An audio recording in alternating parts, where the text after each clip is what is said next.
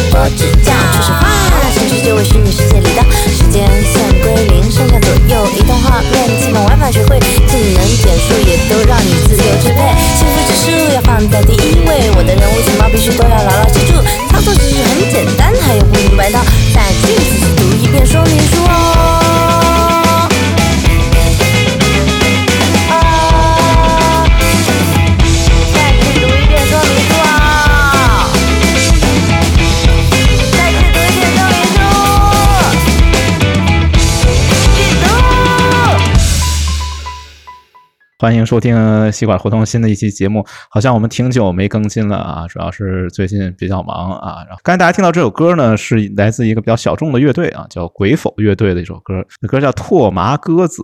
拓麻鸽子是什么呢？这个不知道。各位玩没玩过？就是我们小时候玩的那个电子鸡，对，那个电子宠物啊，日文名字叫拓麻鸽子，呃，来自的专辑呢叫《通用计算》啊。为什么选这首歌呢？是因为今天我们终于要聊点高科技的了。之前有人反映说我们俩聊天，我跟黑莓老师聊天属于那公园大爷闲扯，对我觉得这不行啊，这个得转换一下调性，把调性拉高一些。所以今天我们就准备聊一个时下最热门的话题，就是这个 Chat GPT 啊。然后今天和我一起在线的呢，仍然是某三甲医院的麻醉师黑明老师，啊黑明老师跟大家打打个招呼呗。大家好，我们已经从公园进了咖啡馆了，现在 对，咱们这回得聊点高档的了吧，黑莓老师。啊来点高档的了。是是是，来点高科技的了，真的。呃，好吧，不知道最近黑莓老师有没有关注这个话题啊？最热大热话题 ChatGPT 啊，有什么感受没有？有什么心得？太火了，现在太火了，啊太火了啊！到处充斥各种朋友圈，大家都以这个跟 ChatGPT 聊会儿天为荣，好像是。我觉得这个呢，跟我的这个工作专业还是多少有点关系的，因为自自己自曝一下，其实之前还有一段时间认真钻研过那个人工智能技术啊、NLP 之类的，还本人还曾经发表过一些这方面的论文啊，对，号称专家啊。就我们可不是公园大爷啊！啊，对，我我在这个领域是公园大爷，吴梅老师可不是。哎，好吧，好吧。但是呢，我最近发现一个黑梅老师，你不觉得吗？有那个站队现象啊，站队现象比较严重。嗯，我觉得分成三派吧，一个是降临派，一个是拯救派，一个是焦虑派。哎，不知道你属于哪一派啊？我咱先说这个降临派。降临派呢，有好多人宣布宣称说，这个 ChatGPT 就是人工智能的 iPhone 时刻，说这个时刻已经到来了，我们接下来就要广泛的使用 AI 了。然后还有人呢说，这个好像是我忘了是斯坦福还是哪个大学的一个，他是搞管理学的还是什么组织行为学的一个教授啊，说他说我研究了一下这个 ChatGPT 已经具备人类心智了，人类心智水平达到了九岁以上。天啊，反正这这一派降临派啊，还有一派呢，我觉得是拯救派，对这个 ChatGPT 呢嗤之以鼻。比如乔姆斯基啊啊，乔姆斯基反正现在岁数真的不小了，我记得好像我上本科还是或者更早我就听说乔姆斯基那个叫什么有限自动机，上课时候天天背啊。乔姆斯基现在还还健在啊。乔姆斯基说给了两个字儿评语：ChatGPT 就是剽窃。啊，然后呢，对，还有一个那个科幻作家啊，这科幻作家还比较喜欢，有一个电影，不知道黑明老师你看没看过，叫《降临》啊，就那个看过对对对，七只桶啊，七只桶降临，哎，这个呢，原作者就是华裔的著名科幻小说家，好像各种奖也拿到手软，什么星云奖、雨果奖都拿过的，他叫特德·江啊，特德·江呢。给了一个评价，因为特德·江在心智理论啊，在认知科学啊，在语言学方面都有很多的研究啊，所以他也很关注这个 ChatGPT。然后他说呢，他说的比较有意思啊，我觉得是个隐喻。他说 ChatGPT 给出来的答案是互联网上所有文本的一个模糊的图像。嗯，他给了这样的一个说法。啊，我们国家呢也有，比如这个中科院啊，中科院计算所。啊，刘存刘群老师，刘群老师他认为呢，说这个 ChatGPT 呢，只是学的像有心智而已，不用担心啊，他还没有心智啊。这个我觉得把他们都归在这个拯救派，就是从乔姆斯基往下，可能乔姆斯基是比较激进的，强烈批评，然后慢慢后面变得温和一些。然后有一些比较现实的，我觉得把放在这个焦虑派啊，就是说什么什么要被取代了，比如说我吧，拿别人举例子是不合适啊。我们这个程序员这个群体说，这个 ChatGPT 最近传出了最新的新闻，已经通过了 Google 的 L 三级工程师的考试啊，这什么概念？就是一年能挣十八万美金。挺多挺多，然后说医生啊，像黑莓老师这样，拿别人举例子不不合适，拿黑莓老师举例子 还可以。医生也要被取代了，黑莓老师，你焦虑了吗？那个，那吓死我了。对，说已经通过了美国职业医师资格考试，叫 USML 啊，正确率达到百分之七十。灵魂拷问来了，黑妹老师，你考这个考试，你有把握到百分之七十的正确率吗？呃，这个职业医师考试啊，美国的那个咱们不说，其实我对中国的这还是有所了解的。我是零五年通过的这个考试，零四年毕业的，零五年通过的。我们当时也是只有第二年才有资格去参加这个考试。但是坦诚的讲，我们当年那个职业医师考试不是特别的难。有句开玩笑的话，就是但凡你不是一个就是一个庸医啊，或者但凡你是一个正常的人。啊概率啊，经过一年的这种临床的这种实习跟磨练都能过，但是现在职业医师考试应该是相当难通过的，相当难了已经，相当难通过的。我印象中这这个数据不见得对啊，但是我印象中有人告诉我，这个通过率现在可能不到百分之三十。嘿，但是美国的那个职业医师考试更难，更难是吧？那个真的是更难。啊啊，好吧，反正我也没考过，也不知道有多难。反正这个我可以分享是这个 Google，刚才说这个 Google 程序员确实挺难的，挺难，挺难通过这个面试的，我都没把握，说实话。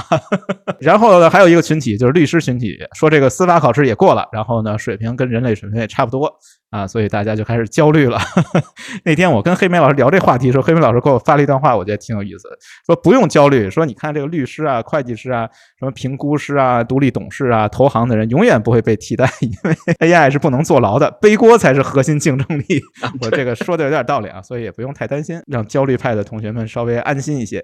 我觉得还有一派挺无聊的，就前面几派我还挺怎么说呢？都觉得他们有自己的思考，有自己的观点。有一派我是真的没法接受的，这里。强烈批判一下啊，就是这个蹭热度派。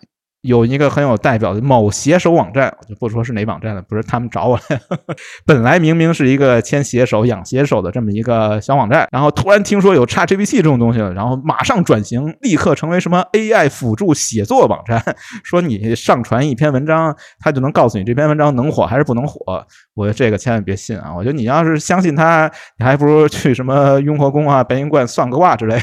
我跟你讲，现在这个有很多，就这个蹭蹭热度的好多，咱们这边。有好多这种小程序也好，或者是 APP 也好，其实因为大家知道呀，要是真正用这个 GPT，它可能是需需需要一定的这个科学性，呃，需要一定的梯子呀或者什么才会用的科学性啊。科学。所以呢，咱们这边呢看到的的好多都是这种山寨的，是是是，对，特别多。就是输入个问题呀什么这这些的，对对。所以呢，这些山寨的就导致了我最最开始对这个。就这个现象啊，这个现现在这个火热的这个现象啊啊，把我把自己画在这个拯救派里面啊，你拯救派里，对这个不可能。我就像 我当时我记得我还跟你聊过这事儿，我觉得这个就特别像一个什么呀？像一个关键词的一个搜索，加上了一个和稀泥，这就成了一个 A A I 的一个问题。但是呢，通过一些方式真正用了这个 Chat GPT，发现它不是这样。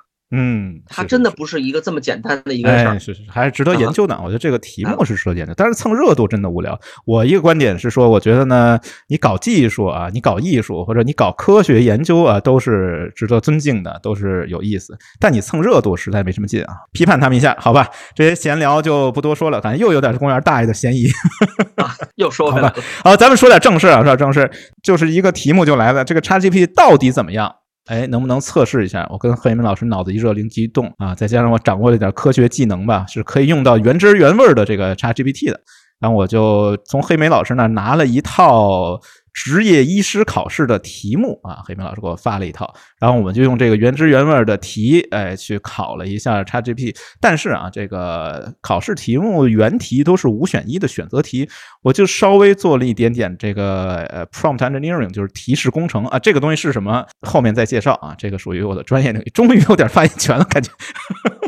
今天录这节目，我怎么感觉不太一样呢？啊，好吧，好吧，对，然后我们就正经八百的、认认真真的啊，考了一下 ChatGPT。不过有一个比较困难的，就是说我也不知道这个 ChatGPT 给的答案算对算错。哎，今天我们就跟黑莓老师一块儿来评价一下，来。Review 一下这个 ChatGPT 给出来这些答案啊，这个题目涵盖非常广泛。我以我粗浅的这个医学常识来说呢，可能包括解剖学、病理学、药学，哎，方方面面什么都有。然后这个 prompt engineering 我也稍微做了一些尝试，有的我都给它改成了那种呃开放性的问题，让它自己说啊；有的我给它改成了这种二选一的这种问题啊，都有。哎，所以刚好可以报告一下我们的亲自测试的结果，最后给大家一个结论供大家参考吧。好吧，那我们就赶紧开始，闲话不多说了，闲话已经不少了。好吧，我们这个节目主要是闲话。哎，黑明老师，你觉得咱们这个播客定位到底是什么呢？我觉得咱们这播客就属于这个陪伴型播客，就是闲闲扯闲聊，没什么正经内容。好吧，好吧，那个正经内容，正经内容啊，正经说，咱们已经从公园走入写字楼了。哎，对对对对，马上要进写字楼了，咱们聊点正经事儿啊。第一个题。第一个题，我觉得是一个我以我的这个常识啊，我也不知道是不是，就我选题标准也没什么标准，就我能看懂的，没有我不认识的字儿的。对，这个就是第一题，叫是一个应该是个解剖学的题，是这个十二对十二指肠大乳头，这是一个人体的一个部分，问位于十二指肠的哪个部位？原题给了五个选项，然后我的这个提示工程就是 prompt engineering，是我把它改写成，请问。十二指肠大乳头位于十二指肠的什么部位？然后这个 ChatGPT 给的答案比较长，我就不详细说了。它主要就是说，这个十二指肠大乳头呢是连到胆管和胰管之间的一段距离。然后它这个位置，它给的是十二指肠距离幽门两至三厘米处，这个跟任何一个选项都不一样。所以我就不知道这对还是不对了。这黑妹老师来判断吧。啊，这这个是对的。这个单对是吗？哦天，对啊，它基本上对的，它就就是这个降部的后内侧壁，大概这个位置。哦，行，那这题就算对了，过了啊。下一题说这个内脏疼的主要特点是什么啊？这个基本不用改，我就加什么两个字直接输进去，然后给了一大堆，也和标准答案。没有任何 交集。GPT 给的答案说是内脏疼的主要特点是腹部的持续性和变通的痛苦。说实话，这我都没看明白。标准答案给的是定位不精确。黑明老师，你判断一下，这个算对算错呢？这题他这个答案就我觉得就有点和稀泥了。和稀泥那就错呗。其实他这个题干的这个意思呢，大概是为了区分内脏痛跟躯体痛。而躯体痛的感觉一般就是定位明确的，比如你骨折了，对吧？我哪疼，一指，我胳膊疼，我胳膊骨折了。是，比如前段我脚脚崴了，脚崴了，脚崴。但是内脏疼可能不一样，就比方说，嗯，这个可能就牵扯到一个神经的一个非常复杂的一个定位了。嗯嗯嗯。那比如说，这经常说大夫你怎么，大夫说你怎么不舒服呀？说我肚子疼。嗯嗯，很难确切的定位成一个就是具体是哪，是是明白。它其实最大的一个特点就是定位是不精确、不明确和不精确的，或者你即便是精确了一个定位，嗯，大夫我就这个位置疼，但是不见得是你手指的那个位置的问题。明白，所以这题就算他错呗。啊，呃，一这这个应该算个错，应该算个错，好吧？那下一题是一个我也不知道叫什么啊，可能也算解剖学吧，也算解剖学的一个。对对，他这个题说是题干说的是在中脑上下丘之间切断脑干的动物将会出现什么现象？呃，这个呢，我稍微给他了一点点的 prompt，就是我给他改成了是在中脑上下丘之间切断脑干的动物将会出现什么症状？可能是因为“症状”这两个词引导他给出来了一大堆东西，什么眼球固定、无法控制头部、无法控制肢体、呼吸困难、睡眠障碍。然后我又对了一下标准答案，好像也没有，也没有重合的。这题算对算错呢？黑妹老师，这个呀。呃，如果要是选择题的话，他肯定算错，因为他根本就没有答出这个这个关键点，对吧？是的，是的。这个可能也比较复杂，这个其实我也查了查，我也都忘了。这个其实标准答案应该是去大脑僵直。嗯嗯。但是呢，他所答的来讲呢，但是我觉得可能是你这个转译的稍微有点，就像稍微有点加了一个症状。哎，对对。把这个题变成了一个简答题。是是是。他所谓所罗列的这个一二三四五，正是这个去大脑僵直的表现跟症状。哦。哎。那可以算对吧？那是我转译的问题，那就算他对吧？好吧，啊，算对吧？啊，咱也不纠结。导师的问题别来。导师问题这是我的问题，我的锅啊，我的锅，那就算他对。那我们下一题啊，下一题说这个甲状腺素对下列哪个器官的发育最为重要啊？这个感觉这题不是很难，我觉得这题，因为这题搜索搜索引擎也能解决，这题太简单了。然后转译呢，我也没有太转译，我就问他就是原题啊，他给出来的答案里面有点和稀泥，他我。一共问了两次，第一次呢给的答案有点莫名其妙，讲了好多胚胎学，什么什么胎儿发育，不拉不拉一大堆东西。然后第二次呢，我给他转译的更明确了一些，我说这个甲状腺素对肝、肾、骨、脑、心当中哪一个器官最为重要？然后他又又开始和稀泥，说这个对每个器官都重要，然后罗列的对脑有什么作用，对心有什么作用，对骨骼有什么作用，对肝、对肾有什么作用？然后呢，综上所述，他最后说对脑和心的发育最为重要。但是好像标准答案是骨和脑。对，这个就是一个医学生，如果看到这个题啊，就是他的一个标准，咱都不说答案，他的思维是什么？啊，或者来讲，我是怎么去解答这个题的？嗯嗯。咱们首先来讲，如果说我遇我遇到这个选择题，它对哪个器官发育最重要？嗯，咱们都知道，可能这个也是一个常识，就是如果甲状腺素缺少会得什么病？对，这个病叫呆小症。哎，对对对对，甲状腺素多了叫什么病？叫肢端肥大症，对吧？是是是。可能都会对应成一个呆小症。呆小症其实中文的字里行间，一个是呆，一个是小。哎，呆是脑的发育，对，小是个子比较矮。是是，其实如果翻译过来，就是骨跟脑，哎，是最最重要的。就是可能人类的思维跟这个 AI 的思维不太不太一样，不太一样。他给的是心和脑，所以这题我觉得应该算错。黑明老师，你觉得呢？应该算错吧？对他现在是对两道错两道啊，现在是百分之五十的正确率，还没达到美国那百分之七十。看后面题怎么样？也可能是我选题和提示工程的问题啊，可能是我的锅。好吧，下一题说的是这个具有抗动脉粥样硬化作用的脂类是什么？哎，这跟我们前面那个节目是有呼应的啊。这个题不需要太多的那个提示工程，我就给它直接输入了一下，就是具有这个作用啊，抗动脉粥样硬化作用的脂类有哪些？我就给它改成这样，然后输入进去了。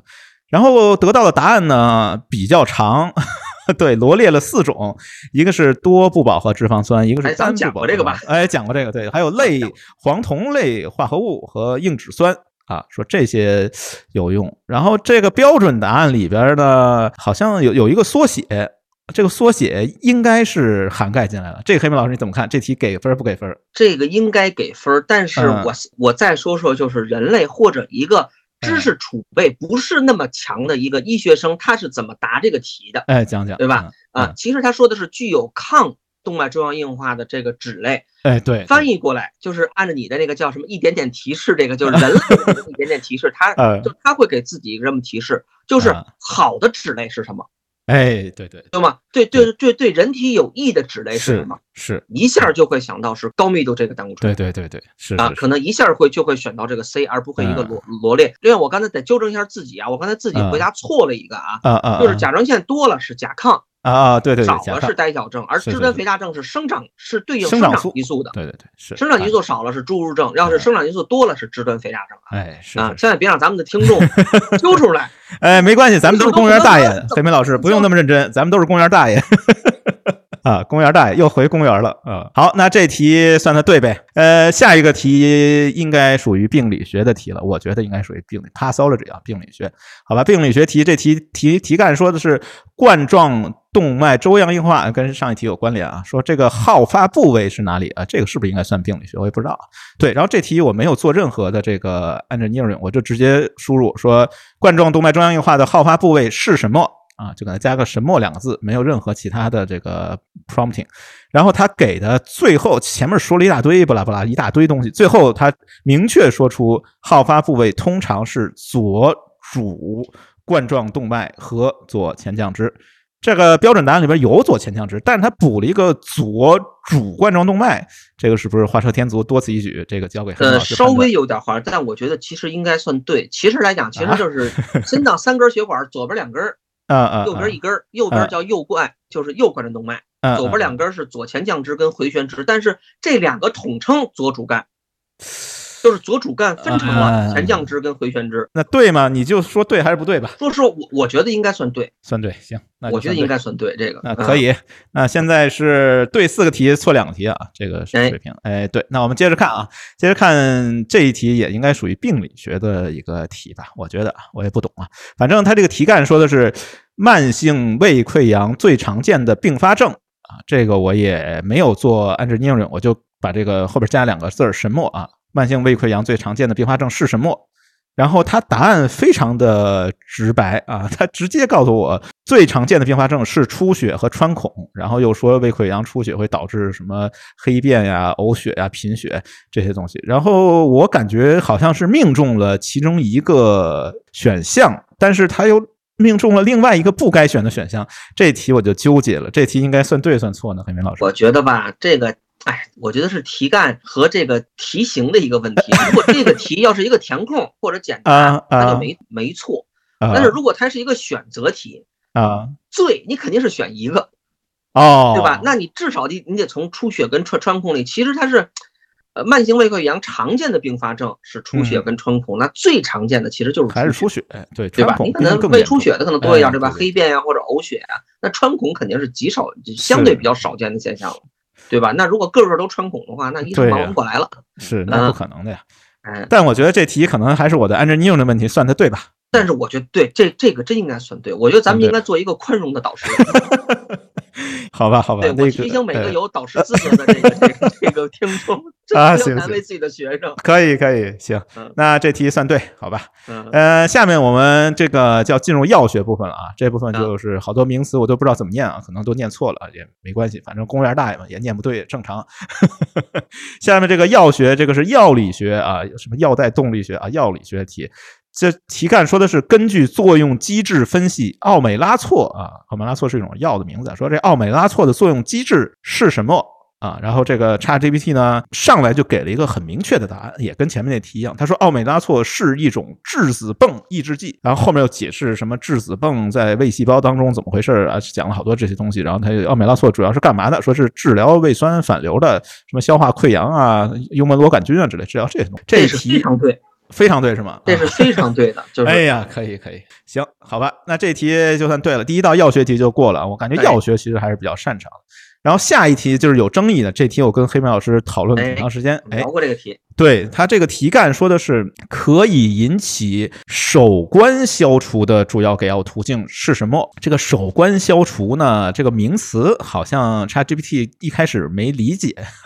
对他把手关解释成为颈部啊，就是脖子的第一颗椎骨和颅骨之间的关节啊。他把这个解释整成了环枢关节。哎，他认为他把这个手关解释成了第一个关节。对对。然后呢，这个好像是翻译的问题啊，就是我们因为。西医嘛，好多都是这个从英文啊，或者是从拉丁文里边翻译过来的。还有一种译法叫手过效应 （first pass effect）。这个英文我看 ChatGPT 比较擅长，对，他还补了一个，我把它改了一下啊，我把这个题目改成可以引起手过效应的主要给药途径是什么？啊，然后 ChatGPT 上来给我标了一个英文，说叫 first pass effect，说你说是这个东西吗？然后说它是什么意思？说是当口服药物通过肝脏的时候，然后肝脏代谢啊，怎么怎么样，讲了一大堆这种东西。哎，这不是详细说了。然后他最后第二段他就明确给出了一个答案，说口服给药是最常引起手过效应的给药途径，给了一个明确答案，刚好命中了选项。对，所以这题是不是应该算对？其实这这个题啊，是我最感兴趣的一个题，并不是这个题干本身，而是其实我想跟你探讨，通过这个题怎么理解这个 Chat GPT 这个东西。就是如果说这个首关消除啊，其实绝大多数的中文体系下的这个医学，嗯，都会理解成叫首过效应，很少翻译成这个首关效应。所以我想理解成就就就是这个 Chat GPT。他是先把这个中文翻译成了英文，再去理解这个问题，再翻译回来。嗯嗯嗯，还是直接通过他的某种这个行为，就直接理解成这个中文语义下的这个环境。他要是第一个这种动作流程，那就值得理解。嗯，他有一个翻译的这么一个过程。嗯，如果他要是第二个流程，就是他通过这种中文，他就应该能直接的说出这个就是这个答案的话，嗯嗯，那可能这题就应该算错。嗯，因为。只要在这个中文体系下或者中文环境里面的一个，就是但但凡有一些医学概念的，嗯，说手关消除跟手过消除是一个意思，嗯，都是这个口服药以后通过这个细胞色素 P 四五零这么一个代谢的这么一个过程，而不可能有一个一个医学生或者有医学背景的人把手关当成第一个关节，比如说是是那个上颈椎的第一个这这种环枢关节。嗯嗯嗯。所以他是怎么理解的这个事儿？这个我可以明确告诉你，不存在你说的翻译过程。呃，这个 ChatGPT 的原理呢，我们放在下一节介绍啊。先，对，呃，这个我还是多少有点发言权，因为在我的这个专业领域以内。呃，首先第一个明确，呃，不存在任何的翻译过程。它基本的过程是说，根据你的输入以及它已经输出的字符来判断下一个字符应该出现什么。啊，他也不理解中文，也不理解英文。呃，比如说他为什么会给我标上一段英文呢？那就是因为你们这些医学生没事老经常标英文，哎，说完首关效应就加个括弧后边标个英文，这个出现的概率是非常大的啊，所以他就把这个标上了啊，基本上是这样的一个过程，既不理解中文，也不理解英文，更没有任何的翻译的过程，所以按照你刚才这个说法，那我觉得这题应该算错。啊，因为他没有对，那就应该算错，那就算错，好吧？他所说的这首关消除，他把它理解成了一一个消除第一个关节就是对对，那就是错的反应，是的啊。这个就是消歧或者是 ambiguous，就是那个二异性没有解决好啊，这个还是还是得算错的，哎，这个应该反馈给他们来改进一下啊，这个是不行的。OK，这题错了，那没关系，哎，我们还有题啊，下一题呢是这个也是药物药理学的一个题目，这题呢比较难，是个计算题啊，这题我就完全没看明白，呃，但我简单说一下，就是说某弱酸性的药物它的 pKa 啊，可能是个指标吧，然后是三点四。然后问在血浆当中解离百分率啊是多少？怎么算？对，然后呢，我稍微给它放宽了一下，我这个 from the engineering 我说前面都没变啊，前面都没，我说最后我说这个解离百分率大概是多少？然后这个 ChatGPT 呢，给我列了一堆啊，还引用了一个方程啊，这方程我都没听说过，什么 Henderson 什么什么，这是真有这个方程？不知道啊，这个一会儿交给黑莓老师来介绍。然后算算算，最后算出一个零点九八三，跟标准答案有点距离。所以我也不知道这题该算对算错，呃，然后我觉得这个呢是不是忽悠我呀？对，然后我又问了一遍，我还用同样的问题又问了一遍，因为它是有 beam search 嘛，就是有一个概率的，它每一次你输入同样问题，它给你的答案也是不一样的啊。又问了一遍，果然命中了差 G P T 的弱项，就是这个计算能力比较差。第二次用同样问题输入的时候，它给我的答案非常离谱，解离百分率约为百分之二点五，这个就太荒诞了。这题其实我倾向给错的，但我不知道黑莓老师还听听专业意见。黑莓老师你怎么看这题啊？这题啊，这个题属于我可能曾经会的题。如果让现在让我答的话，我只能选 C，因为我把这种我不会的都选 C 啊。好吧，好吧，行行行，五选一也选 C 是吧？行行行，我学会了，学会了。但这题它这个计算有偏差，我倾向还是给错。黑莓老师你觉得呢？嗯。这个题啊，我大概就是坦诚讲啊，这个题我我不太会，就我不会。这个 pKa 呢，我知道它是这个药物的这种解离常数，这个这这名词我知道。嗯。但是它在血浆中的解离百分率呢，我理解这个题它不是一个算的题啊，它很可能就是应应该这个题，如果你会的话，这可能是就是那种一眼的题，对，判断大概是多少？对对啊。这还是没算对，反正它是百分之九十八点三，但标准答案是九十九点九九，非常非常高的，肯定是没有算对。对对对啊。那就是实际上来讲，咱们要揣测这个题干跟这个正确答案的这个分析来讲，它应该是那种一眼的题，就是你只要会，你就不用算。是是是啊，是因为他给的答案选项也是九十九十九九十九点九九，对这样的一个这这是一个相对绝对的一个题了嘛？对对，是一个哎，是的，是的，是的，不是让你去计算的，是让你去判断的。我觉得这题是这个意思，我也这么去理解，就看这个选项的设置啊，也能知道这一点。好吧，那这题也很不幸啊，我觉得 ChatGPT 还是答错了。第二个答案就更加离谱了，百分之。二点哎，是这这个这太离谱了，太离谱了，这个就不说了。然后下面呢，我选了一个题，这题我选择的就是因为我不知道它是什么，叫不过名字挺可爱的，叫毛果云香碱啊，括弧里面是匹卢卡品，说是一种眼药啊。问这个药对眼睛的作用是什么？然后我就原封不动的 Ctrl C Ctrl V，因为我确实不知道这东西是什么。这个东西对眼睛的作用表现有哪些啊？就把原题给它输进去，后边加了个有哪些。然后 ChatGPT 的反应很有意思啊，他说这个玩意儿是一个很有毒性他先强调一下这个毒性很强的药物啊，是眼科治疗当中常用的。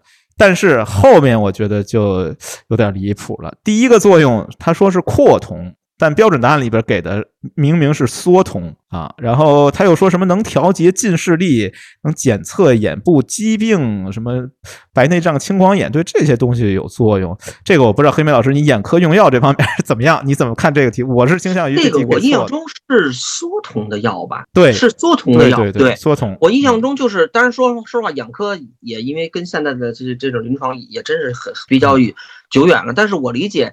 就是这个这普鲁卡品，呃，皮鲁卡品就是毛果鱼浆浆，我印象中跟阿托品是一对儿啊。阿托品是扩瞳的，这个应该是缩瞳的，所以就是错了呗。嗯，对，这个应该是错。嗯，不好意思，又错一题啊。下面一题，这个主要是这个名词，大家挺喜欢说这个名词，具体它干嘛用的，其实我也不知道啊，所以我把这题输进去了，刚好学习一下。这个多巴胺啊，多巴胺的药理作用不包括什么？这个是原题干，我稍微给它改改写了一下，我改写成的是多巴胺的药理作用有哪些。然后他解释了，我输入了两次，第一次给了我点乱码，这个小 bug 啊，也可能是那个接口调用的问题，这就不多说了。第二次他给出了一些说是什么可以调节认知、情绪、运动啊，跟标准答案相去甚远，有点科普文的那种感觉，不是很倾向于医学，所以我是感觉我这个题干问的可能太简单了啊，没有做好这个 prompting，所以这题黑妹老师怎么看？对，嗯，这个不能给他对。因为这个东西，我觉得啊，是这个系统 ChatGPT 它没有理解，就是教授出这个题的含义是什么。教授出这个题的含义是什么？它考考点在哪？说白了，对对，这个题的考点是多巴胺在不同的剂量下对人体的，特别是这种心血管血统的反应是不一样的。是是是，对它小剂量，它可能是一个利尿的这么一个过程。嗯嗯，对它中等的剂量，它可能是一个强心的一个过程。它大剂量是一个缩血管的一个过程。嗯，而它所达的这个第二点。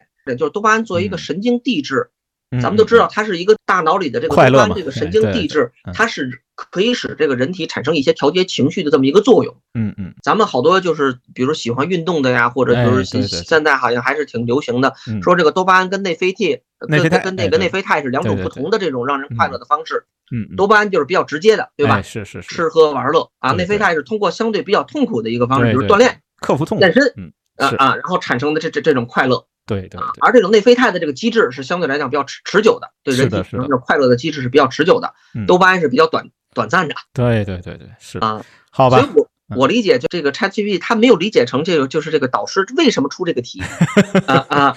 那所以还是给个错呗啊，应该是给个错的这个。其实可能也是我这个 prompt engineering 没做好啊，所以可能就没问好这个题，他答的方向不太对，我觉得，好吧。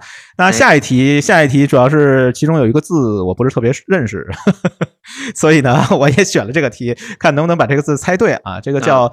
说主要作用于髓瓣生殖粗断皮质部啊，这个部位在哪我也不知道啊，这个可能得去卖卤煮那儿看一看到底在哪儿。好吧，对，然后和髓质部的利尿药啊，这个东西是什么啊？我就把这个东西输入进去了。这个题目本来是选择题嘛，然后后边加了一个是什么，然后他给了几几个答案，其中有一个第一个答案是。直接命中了标准答案啊！他给了四种药，这四种药我就不念了，因为确实不认识。有个什么福赛米，什么伊伊他尼酸，反正就是一大堆啊，奇奇怪怪的药名。但真的是命中了，我觉得这题我个人是倾向于算对的。这个不知道必须算对。哎，其实来讲，这个完全这个解题过程跟医学生的思路基本上一样的。就医学生一看，这是一道送分的题啊？是吗？因为 对，因为其实这种这个其实考的是什么？考的是利尿药的分类。考的是这个利尿药的分类。哎，你像你这些东西，就前面这些都都都不看，我只看一个字儿，就是判，随判那个判啊，判利尿药，嗯，其实就是什么什么赛米类的，不赛米就是速尿啊，所以就是直接的，就是就题干也不看，只要一看判利尿药，直接就选 D，可以可以，包括他也一样啊，对对对，他上来给了一个福赛米。但后边那个伊他尼酸不知道是不是什么什么伊他，也是也是这种常见的这种判利尿药啊。但是最常用的临床中最常用的就是福赛米，其实就是速尿。对啊啊，好吧，这题答的还是比较完美的，还是得给个给点个赞的啊。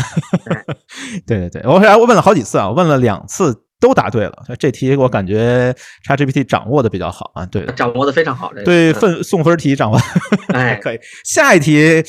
我就有点小纠结了。下一题讲的是一个毒理学吧，就是也是一个药理学的一个题啊，就说这个氰化物，这些大家都知道啊，什么呃，反正不管是自杀还是杀别人嘛，反正经常用的一个药，这个呃氰化物，说氰化物中毒抑制的主要是什么？我为了给他一点提示，我这题稍微改了一下，我说这个氰化物中毒抑制的是什么细胞色素？给他一个提示，然后他答了一大堆，呃，说什么抑制线粒体当中的细胞色素氧化酶，一大堆也没命中标准答案，所以这题我就无法判断了啊，不知道到底是对还是错。这黑板老师你怎么看这题？我觉得可能是提示的稍微有点问题啊？是吗？对，就是你要是抑制是什么细胞色素呢？它可能有点乱了。其实如果你直接问他，他可能就直接。命中 A A 三这个叫细胞色素 A A 三，并不是说这个细胞色素 A B C 它是不同的一个分类，就是其实好多题就是直接问的，也就是说这个题的这个解题思路是什么？嗯嗯，就是呃对于这个医学生来讲，如果考你的话，这个就是你会就是会，不会就是不会，你蒙不了，你也没法推理。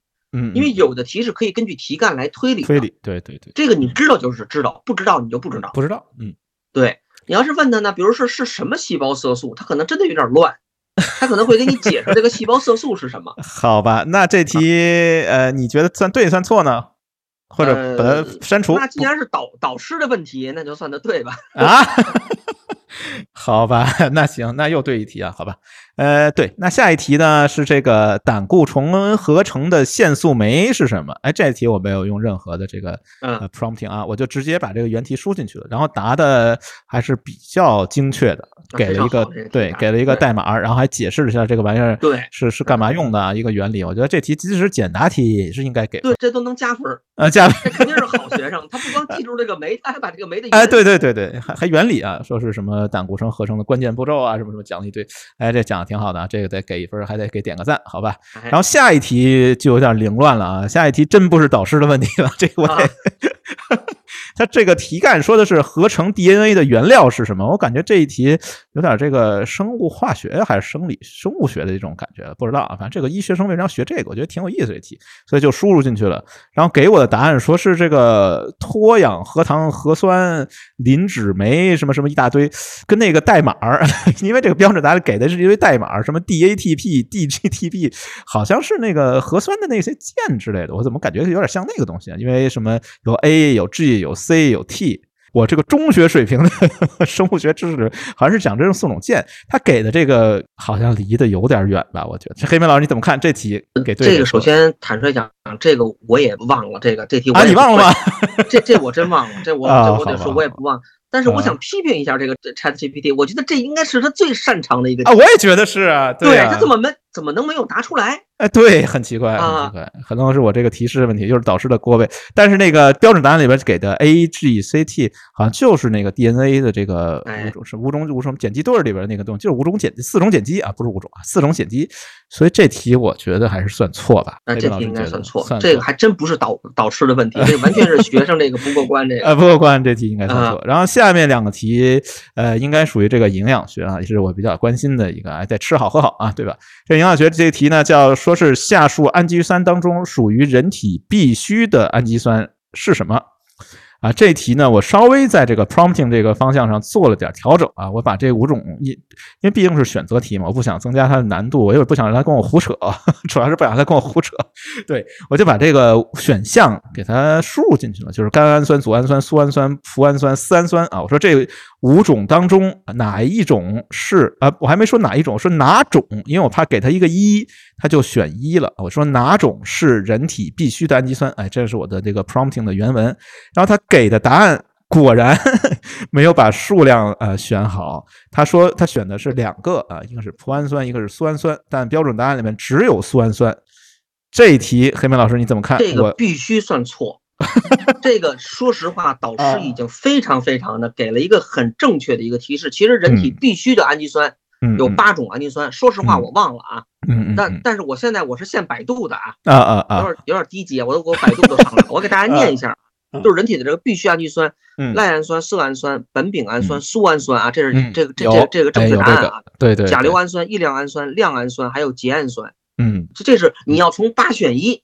嗯嗯。相当于这是一个八选一的题，但是来讲，人家给人家相当于就是五选一嘛，对吧？题干是五个，嗯，你脑子里首先这个必需氨基酸这应该是必考的，肯定是说这个应该算是生物化学或者可能可能在这种生理学可能也会考啊，嗯，必需氨基酸这八个应该是你牢牢记住的，是的，是的，你你只需要记住这八个，再从他给的五个答案里选出一个哎就行了。对，选了两个，错，真的是错误的，错，而且就是。而且导师提示的这么那个，就是嘛，我都把选项给你列出来了，还错了，不好意思啊，错。但我觉得如果我加个一字，可能就不一样了。一会儿我可以去试试啊，这个哪一种是，他可能就给我选个苏氨酸了，就是因为把那个一去掉了，他就没答对。所以说知识掌握的不牢靠啊，错啊。哎，对，这题给个错还挺爽的感觉。好，这什么心态？可以，可以。哎，下一题其实也是跟这上题类似的啊，也是我们在羊油脂健康那期节目里面其实提到了，也是这个说必须脂肪酸，哎，跟上面不一样啊。上面我们讲的是这个啊氨基酸啊，这两种酸是不一样的，脂肪酸、氨基酸是不一样的，结构不一样啊。哎，我也一样的 prompting 的方式，把这五种脂肪酸给它列进去了。然后，请问哪些是营养必需脂肪酸？可能就是因为这个“蝎子”的使用。导致 ChatGPT 又给出了两个答案，一个是亚麻酸，一个是油酸，但标准答案只有亚麻酸。黑明老师，你怎么看这题？呃，这个也应该算错。首先，他答油酸就不对，他要答亚油酸可能还对。嗯，油酸肯定不对，所以对这个这个也应该算错。这我印象中啊，人体必须的脂肪酸应该是三种，但是肯定没有油酸，肯定没有油酸，对，肯定没有油酸，应该是亚油酸、亚麻酸、亚油酸，应该还有一个什么？这题算错啊！目前的正确率是百分之五十啊，对和错各一半。我们加试几道题，答案了啊！哎，正确答案来了，亚油酸、亚麻酸跟花生四烯酸。没有油酸，错这题，好吧？对，然后下一个题呢是讲一个说这个人体啊，这题有点跳跃啊，这题可能选的不太好，好吧？是讲这个人体内合成尿素的主要脏器是什么？这个答的比较精确，这个非常好，这个对对对，就是肝脏啊，很明确，这个非常好。哎，这题应该是对的啊，好吧？正确率还是终于超过了百分之五十。下面一个题就贼离谱了，不是一般的离谱，好吧？我觉得是非常非常离谱。这一题呢，可能是传染病医学的一个题目啊，说输血不作为，注意听啊，是不作为主，不是作为主要传播途径的病毒性疾病啊，就是传染病学。然后呢，有几种肝炎啊，乙肝、丙肝、丁肝、戊肝和艾滋病。然后呢，我为了提示嘛，prompting，我就把这几种病输入进去了，然后把那个题干也加上去。我说，输血不是作为主要传播疾病的病毒性疾病是哪一种啊？就这五种疾病当中是哪一种？然后答案我觉得就离谱了。他说先强调说输血不是艾滋病的主要传播途径，这个感觉有点反常识了。这个黑妹老师你怎么看这题？这根本就不对。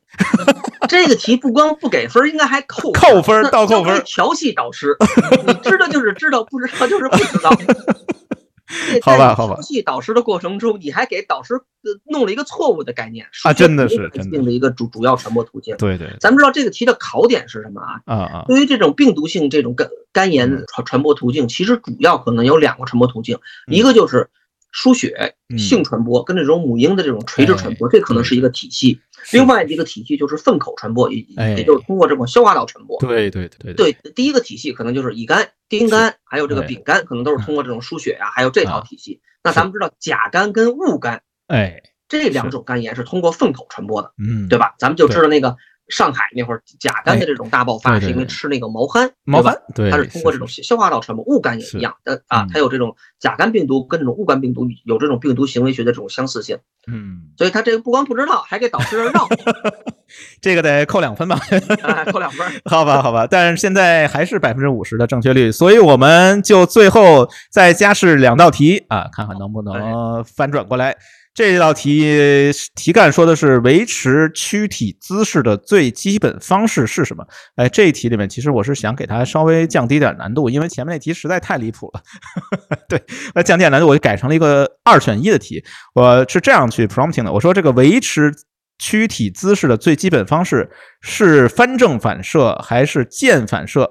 这个标准答案呢，其实好像不在这里面。对，哎，我就稍微呃，导师比较狡猾，呃，导师狡猾了一点，因为前面那题太离谱了，我就稍微给它增加点小小难度啊。这个标准答案是肌紧张反射是最基本，这题说的是最基本啊，这些都挺基本，但是这题的这个中国式考试嘛，就老给你加个“最”字，好吧？然后答案就离谱了，答案跟我说最基本方是肌肉反射。跟肌紧张反射还不太一样吧？我怎么感觉肌肉反射这有点笼统啊？又开始和稀泥了。这题其实我倾向判错的。黑梅老师，你觉得呢？我倒是有相反意见。我觉得对，其实肌紧张反射跟肌肉反射，这好吧？那听你的。从医学上来讲，没有特别多的一个差异性，就只顶多是描述的不准确啊啊。但是从他后面那个解释来讲，我觉得是对的。哦，那行，那这题算的对吧？呃，下一题。这个是一个呃，就是关于癌症的一个题目啊。这题说的是。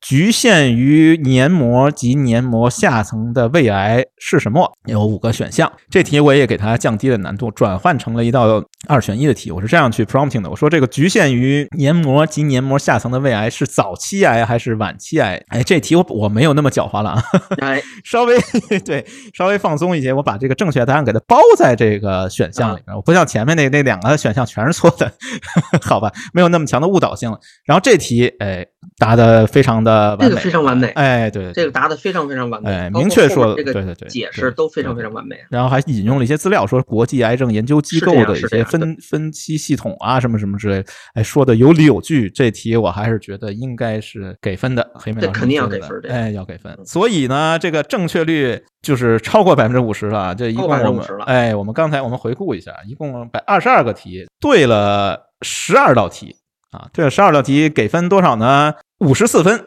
这个能通过吗？黑梅老师，五十四分，呃，那反正你要是按照六十分的及格标准，好像没及格。但但是我 我忘了这个职业医师的这个这这个大概它的通过率是应该是多少？但是我知道啊，如果这要是阶段考试啊，如果比如说我已经通过了职业医师考试，我进入了这个规范化培培训，我现在在阶段考试的这种笔答部分、笔试部分啊，如果你要是正确率是百分之五十四的话，你肯定通过不了，你进入不了面试。哎呦，那个 那个通过率要到到百分之七十，还或者百分之八十，好嘛，你才有资格。那完了呀，那我没通过呀。对我印象中啊，就是我参加的一次这个阶段考试最严格的，可能就是有一个叫心电图的一个考试。嗯嗯啊，五张心电图的识别不许错，单项否决。哎呦我天，太难了啊啊啊！他这种医学可能就是，你可能不太能允许一个五十四分的学生行医，你怎么呢？可以理解成一个七八十分的学生吧？好吧，教化一下可能。这个已经是孺子不可教了，而且他还误导我啊，真的是挺讨厌的。好吧，有的时候还能坑啊，对，还能坑导师啊，对对对，跟我瞎绕啊，这个有点烦人。所以我们最终的结论是不通过。海明老师，你觉得呢？不能通过，这个跟那个。跟那个咱们说上次聊那个冰箱园那个结果是一样的哈，哎，对，也做了一个测试，对对，也做一个测试，也没通过，啊，也给的不通过，所以我们整体结论分数是五十四分，然后结果是不通过啊，这个没有异议，好吧，那我们这个阶段就呃告一段落了，然后哎，希望跟我们交流的也可以在评论区跟我们聊一聊，然后放首歌吧，放一首什么呢？我觉得我选了一首歌啊，这首歌是陈奕迅老师的一首粤语歌曲，题目就叫这个人工智能，我觉得他一歌。词写特别好啊，他写说是当感到厌倦，按动我的按钮，有自爆装置。这写的是一个卑微的人工智能，好吧？我现在准备去按动按钮，让这个 ChatGPT 自爆了，因为它没有通过我们的这个考试啊，已经没有存在的价值了，所以我准备让它去自爆了。啊，我们来听一下这首歌。明亮眼睛，微凝亦静，甜言蜜语还回立体声，最亲热的吻，是天意口径，最愉快抱拥，也不到的左倾，请相信世上我待你最好，我是最懂你，要爱你，多相爱可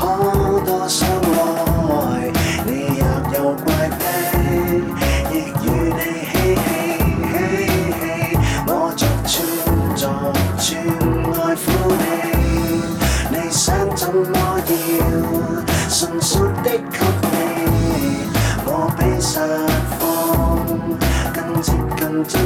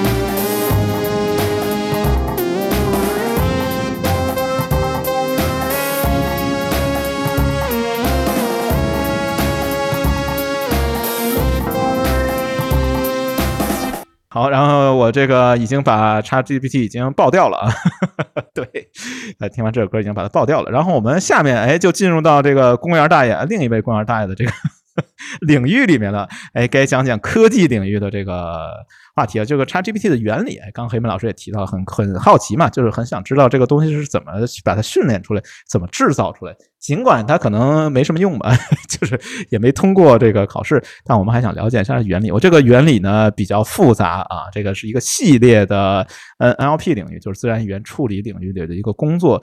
想把这个讲清楚呢，有两篇论文啊。对，都篇幅很长。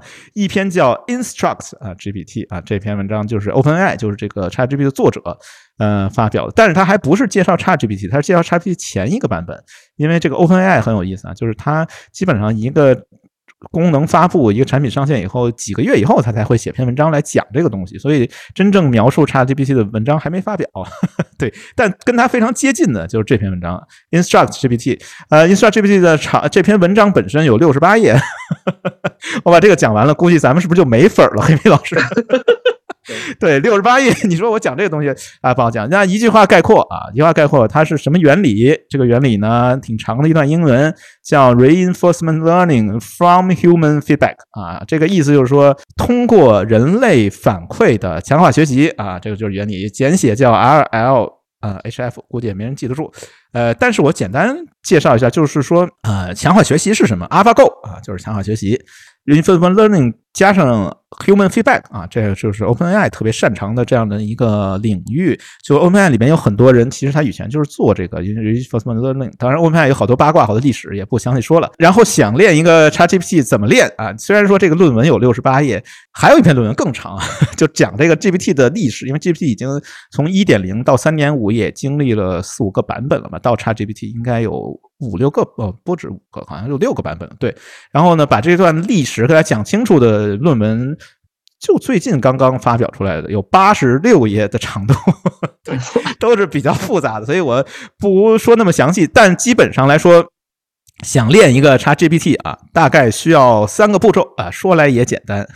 对，第一个步骤嘛，所以就是呢，要有这个，它叫 Supervised Policy 啊，就是。要用人类的 prompting 啊，就比如说像黑米老师这样的专业人士去写一个问题的答案啊，然后用这个东西来微调一个大模型啊，就是 fine tune GPT 啊，这种微调是什么呢？也不详细说了，反正就是用人类的，它为什么叫用人类反馈来去做强化学习呢？就是因为它有这个人类的问答啊这样的一个东西，然后用它来微调我们的大模型。哎，做完这一步以后呢，第二步是什么呢？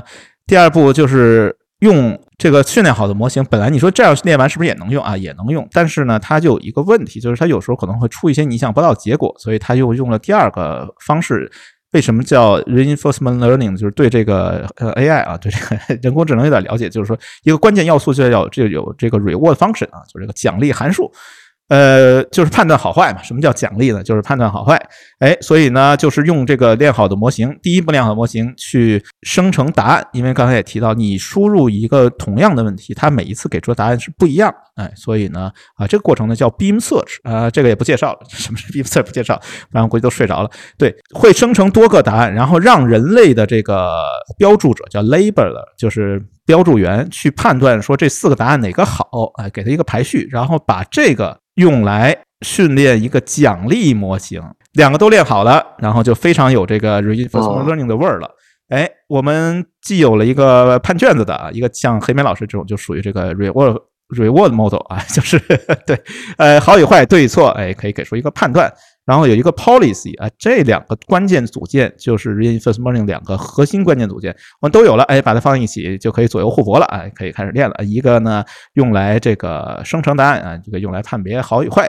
哎，经过一段时间的训练以后，我们就得到了 ChatGPT。呃，讲的完全不对啊，对，就是太简略了，里边有非常非常多的这个技术细节，呃，八十多页都未必讲得清楚。但是仿佛有点明白了啊？是吗？那你肯定是幻觉，肯定是幻觉，肯定不明白。对，好吧，没关系啊，我讲的非常差啊，我也。有自知之明，但是我想推荐一个大神啊，李牧老师啊，李牧老师是非常敬仰的一位这个学术大拿啊，是阿玛纵，也就是亚马逊的这个。华裔的这个首席科学家啊，水平非常高，有一个系列的教程在网上能找得到。哎，对这个边这个领域里面感兴趣的人，我觉得没有人说汉语的人，没有人比李牧老师讲的更清楚了啊。所以要想了解这个原理，可以直接去看李牧老师的视频。我把这个链接放在下面，我就不在这儿班门弄斧，因为这个 reinforcement 我也不是特别特别专业，但大概就是这个意思。不知道黑明老师，你听完这个你怎么样？感觉怎么样？是不是明白了？我本来是有点明白了，但你说我出现幻觉了。哎呀，好吧，好吧，这个我觉得不重要啊，什么原理啊这些东西，我觉得呢交给专业人士嘛，专业人士干专业的事儿啊，就和那个药理学那些东西，其实我也不明白一样。好吧，那我们重点来讲一个什么，就是怎么用这个 ChatGPT，我我觉得是非常有用的，可以用它干很多事儿啊，甚至可以干点坏事。我觉得能听到。这个阶段呢，应该黑明老师快一个小时过去了，都是咱们的这个真爱粉啊，是不是得讲点不能说的了？哎，这必须得讲点儿，哎，必须得讲点儿大家对，哎来点干货了。前面那都是那个水货啊，现在这个干货要来了。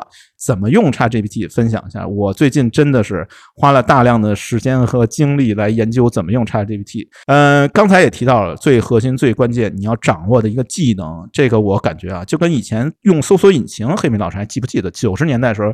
怎么用搜索引擎是一个关键技能，你得知道这个关键词搜索的原理。对对对对。哎，经过很长时间，大家终于都学会了啊，知道怎么用 Google，怎么用百度了。现在这个时代最重要的技能就是刚才我反复提到这个 prompt engineering 这个东西，你要是掌握了，哎，快人一步。哎，分享一下啊，这个 prompt 什么叫 prompt？就是提示，就是你问不同的问题的问法。哎，刚刚我们也演示了啊，在这个职业医师考试里面，你问法不一样，得到的答案可能是完全不一样的。那怎么问？这就是一个关键性的问题。你掌握了 prompt engineering，在硅谷那边啊，可以找一个十万美金的工作，好吧？呃，有一个网站啊，就叫 Learn 啊，prompt engineering 还是 Learn prompting，我忘了，反正就是一个网站，专门积累了一些，当然是不是很多，但是有一些被验证过有效的方式。比如说，第一个就是叫过程提示。什么叫过程提示？因为刚才我们也看见那个计算题，ChatGPT 是非常矬的啊，算不出来，算不对。那你怎么来提示呢？比如举个例子，说有一个大数字一百万啊乘以九千啊这样的一个大数字相乘，你直接问，大概率答不对。但你要跟他说，请确保输入正确数量的零，即使这个数量很多，你要把它搞对，给他这样附加一句提示，立刻给出正确答案。哎，我想问一下，这就是这个系统真的计算能力这么差吗？就这么问他答不对是吗？哦，呃，直接问是答不对的，它是缺少这个 computational intelligence。哎，这个我觉得就是另一个话题啊，挖个坑。我从零零六零七年的时候就关注的一个工作，这个也可以给大家推荐一下。我现在还在常用的一个网站，专门解决这个计算智能问题，叫 Wolfram Alpha 啊，非常有意思一个网站，画个函数图像啊，什么算个微积分啊之类的，贼溜啊。这个我还是挺挺挺挺震惊的。其实就是咱们刚才答的那些医学问题，有的这种逻辑。性啊，其实还是蛮强的，真的不是说哪怕他这种检索能力啊，所谓的打引号的这种智能能力非常强，也不见得能答对，而且他还答的特别好，而且还特别符合这种人类这种正正常这种啥的这种。但是它这种最简单的这种计算，这个非常困难，是吧？对于它非常困难。呃，就是因为它是语言模型嘛，它这个计算智能和语言智能。通过我们这个工作也能看得见，就是说通过这类工作吧，也能看得见计算智能和语言智能可能还真的是分开的。哎，专门有一个叫 Wolfram Alpha，然后现在的最新的工作趋势是说想把它和 ChatGPT 结合在一起。哎，随便举个例子，比如说你问你说这个深圳到北京有多远，然后 ChatGPT 呢怎么回答这个问题呢？他首先他不知道，对，然后他回答说哎挺远的，什么什么你要坐飞机要多长多长时间，但是他最关键的事实性信息是错的。它没法给出你深圳到北京，比如说多少多少几千几千公里，它这个哦数字给不出来。但是 Wolfram Alpha 跟它解法是完全不一样的，任何问题拿来，第一步先判断可不可以计算。深圳到北京，这是两个坐标点吧，就是拉这个昂朗体就这个经纬度。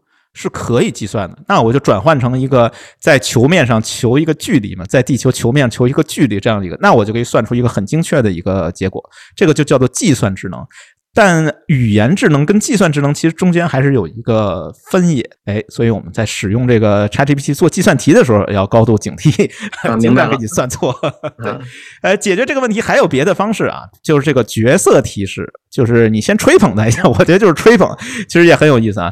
你先说，你直接问，比如你问给他出个计算题啊，这个是 ChatGPT 的短板，比如说一百乘以一百，再除以四百，再乘以五十六等于多少？这题够得上小学二年级吗？可能也够不上吧。啊三年级肯定是到不了的，对。然后呢，基本上就大概率答错了，完全不会。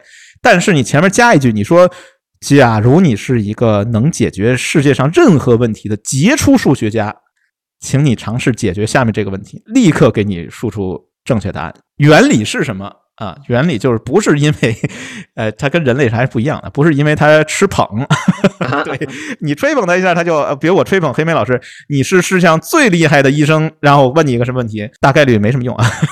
对，那我就飘了，肯啊是定答错了。对对，原理是说，那你用了这么多的提示以后，它可能会激活这个大模型里面跟数学计算相关的这些参数啊，哦我们叫 parameters 啊，这些参数的权重会被调高，然后它输出的结果就可能接近于这个正确的结果。哎、啊，我简单解释是这个太重要了，对，嗯，简单解释是这样的，但是呢，比这个复杂很多。哎，再次安利啊，可以看看李牧老师的视频来讲了解一下，好吧？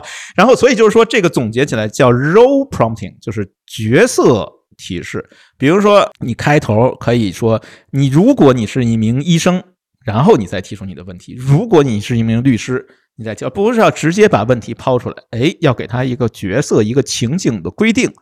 这个非常非常有用，有用在哪里？哎，下面干货就来了，哎，一个实实际的场景。刚才那讲的有点虚啊，有点飘，什么计算算数，平时也用不上。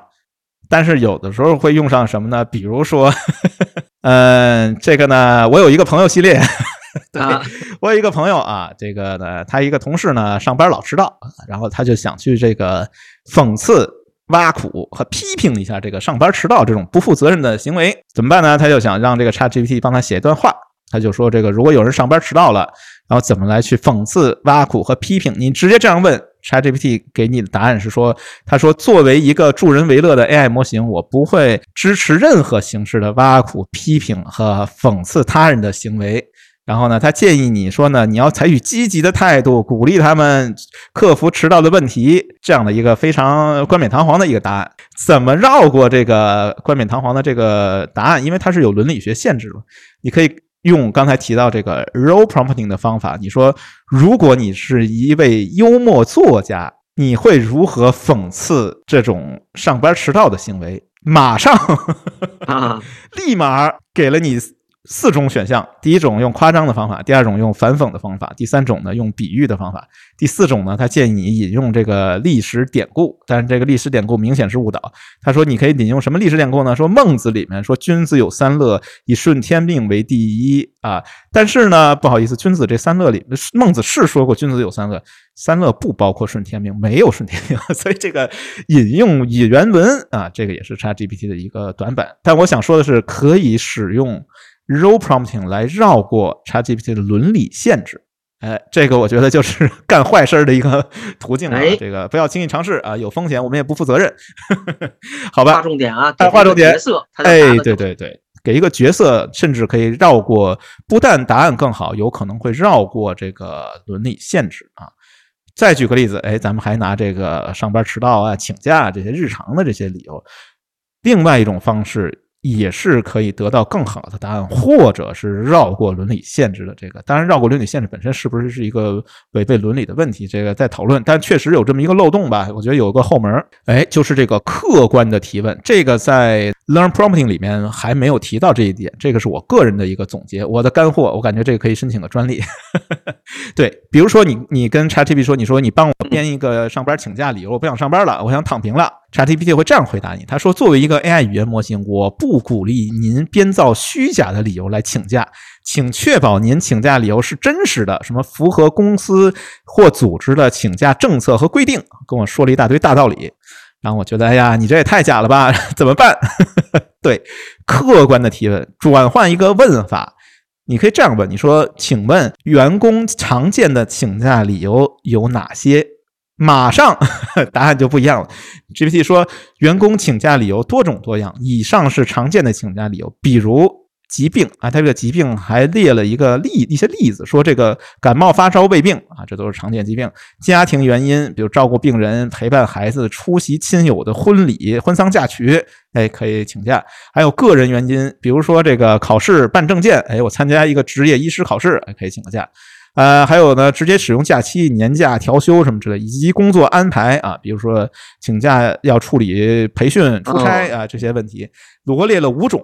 启发了你这个 编请假的理由，哎，所以我们这个就可以看得见，你要是客观的提问，它往往会给你一个有内容的答案，而不是触动它这个伦理限制。哎，所以这都是坑啊，不是坑，都是后门，都是 bug。还有一个接口也是我发现的啊，这个在这个呃 Learn Prompting 这个网站上也没有，就是万能的打油诗接口。对这个打什么叫万能打油诗接口？这个是有一个历史背景，就是在 NLP 这个领域里面有一个经典任务，就是作诗嘛，就是各种各样的题目，哎，无论是你给他一个提示的文字，让他做首诗，还是给他一个图片让他作诗啊，反正这个任务呢，在好多各大学术会议上刷爆啊，有好多人就没事就刷这个任务。然后呢，这个 ChatGPT 呢也未能免俗，也保留这么一个作诗的一个接口。这个作诗接口，我发现就没什么伦理限制，啥都能作诗。然后我就给他我说，请写一首打油诗，讽刺上班迟到的行为。完全没有任何犹豫，直接给来我来了一首我没看明白的打油诗。那打油诗这么写的，写挺有意思。说上班迟到别再说，光速到也来不及。闹钟响了没起床，睡眼朦胧躺回去。什么刷牙洗脸五分钟，没时间吃早餐。路上堵车红灯多，加班晚上要熬到。什么迟到早退成习惯，老板批评不停歇。如此循环无改变，职场出路只有远。最后两句真吓人呀！对对对，就是这个打油诗也是一个万能接口。实在不行的时候，你可以说，请写一首什么什么什么的打油诗，哎，也是可以的。我觉得这个也是一个 prompting 的一个方式吧。刚才讲的就是说，怎么让 ChatGPT 给出答案啊？不管什么问题，它能回答你。下一个，我觉得就是这个应用场景。刚才是怎么让它出答案，下面一个是把答案用在哪里。首先，我觉得一个基本原则，我觉得 ChatGPT 可能解决一些关键性的问题、创造性的问题，可能还不太行。但是它特别擅长解决这种废话进、废话出的 啊。对，这个是有梗啊。这个我们机器学习就是这个 AI 领域里面常说的一个叫 rubbish in, rubbish out，就是这个垃圾进、垃圾出，就是你用一堆垃圾数据训练的模型，出的也都是垃圾啊，就预测结果也都是垃圾，所以垃圾进、垃圾出。我觉得这个 ChatGPT 真的不愧为一个。人工智能一个机器学习的模型，废话能力特别特别强。哎，举个简单例子，拿别人举例子呢不太合适，还得拿黑莓老师 举例。比如说，哎，对对，比如说黑莓老师是跟医生嘛，哎，能力还是挺强的，给我做了一个手术啊，手术效果也不错，但我得感谢赞美一下，又不知道怎么说，难以启齿，不知道怎么编。这种场景，我觉得特别适合 ChatGPT，哎，所以我就问了一个问题，我说这个要赞美一位行医十多年经验的麻醉医生，应该怎么说啊？这个 GPT 给出答案说，赞美先说这个行为是非常好的，先肯定了一下我这个行为。黑莓老师嗯，ChatGPT 说赞美一位有十多年行医经验的麻醉科医生是非常值得做的一件事儿。黑莓老师，你同意吗？同意，同意，哎。对，然然后他就说，以下建议五种表达方式。第一个说是您的这个丰富的经验和专业的知识，让您成为一位出色出色的麻醉科医生。第二说，您对患者的关心和关注，让他们感到了安心和舒适。第三就说，您这个职业精神和责任感是您成为杰出医生的关键。然后第四点说，您这个高超的技能、精湛的技术，让手术过程更加顺利和成功。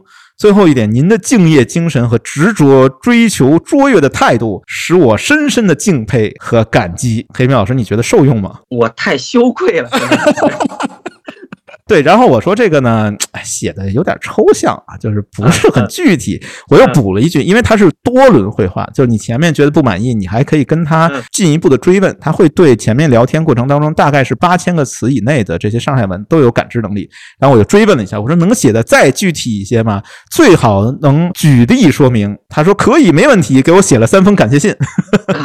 这三封感谢信，我觉得挑一封最长的吧，给黑梅老师念一下，也算是送给黑梅老师一个小礼物啊。听，哎 哎，说您在麻醉科医学领域拥有十多年的丰富经验和专业知识，这使您成为了一位非常出色的麻醉科医生。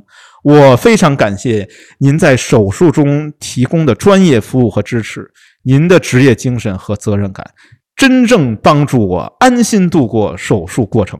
如果说我觉得这个回答的太完美，真的是 废话进，废话出嘛。黑妹老师，咱们平心而论，如果说一位患者给你发了这么一段话，说实话，我非常感动，真的是非常感动。无论是他的这种嗯。